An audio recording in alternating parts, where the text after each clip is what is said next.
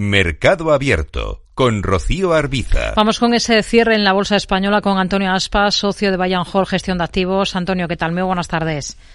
Buenas tardes, Rocío. ¿Qué le ha parecido la sesión, este arranque de semana en la Bolsa Española?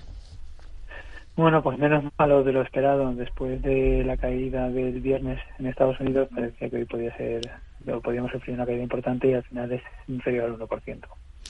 Santander, hoy el valor es noticia por esa revisión judicial a la indemnización que tiene que abonar el banco a Andrea Orcel por su fichaje fallido como consejero delegado en el año 2018.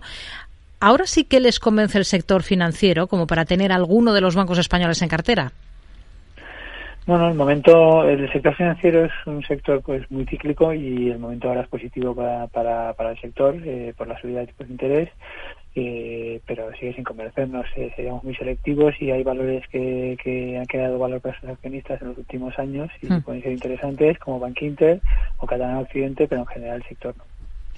ENCE, lo tenemos en el punto de mira. Mañana es un día importante para el futuro de su fábrica en la ría de Lourizán, en Pontevedra. ¿Para el valor qué visión tienen? Pues bueno, parecido a lo que comentamos el sector financiero, ENCE vemos que es un valor que en 20 años pues no ha crecido beneficio por acción, ultracíclico. Eh, entonces, pues si se compra en el momento adecuado en una situación pues bastante negativa en el sector, pues como fue hace un año, pues es interesante, pero no para mantener a largo plazo. Hmm. Tenemos en el punto de mira a ACS por un nuevo proyecto que ha conseguido en Estados Unidos y por ese porcentaje de accionistas que ha optado por el dividendo e, en acciones. ¿Qué potencial le ven a ACS? Pues va a depender mucho del cambio que está haciendo a concesiones, autopistas y, salir de la parte más cíclica del negocio como es construcción o ingeniería industrial eh, en función de que este cambio vaya, vaya funcionando, pues, eh, pues el valor tendría mayor potencial. Hmm. Y a Robi, que es de los pocos en positivo hoy durante toda la jornada, prácticamente junto con algunos bancos. Robi es una, una, situación después de la caída que sufrió el año pasado interesante. Es una compañía muy bien gestionada, empresa familiar, que, ha crecido beneficio por acción en los últimos años y que, puede ser interesante para mantener a largo plazo. ¿Ustedes aprovecharían las correcciones que se están viendo hoy, por ejemplo, en Fluidra para incorporarse a esta compañía? Encabeza los descensos del IBE, se deja más de un 4% al cierre.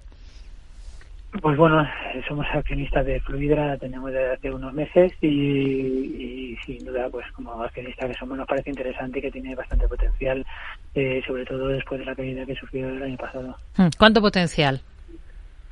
Bueno, para, depende del plazo, pero si a tres años esperamos pues doblar Hoy hemos visto como el IBEX ha cerrado con una caída del 0,72% en 9.159 puntos. Hemos estado pendientes también de Mafre. Esta semana presenta resultados. ¿Cuál es el escenario con el que ustedes trabajan para este valor, para la aseguradora?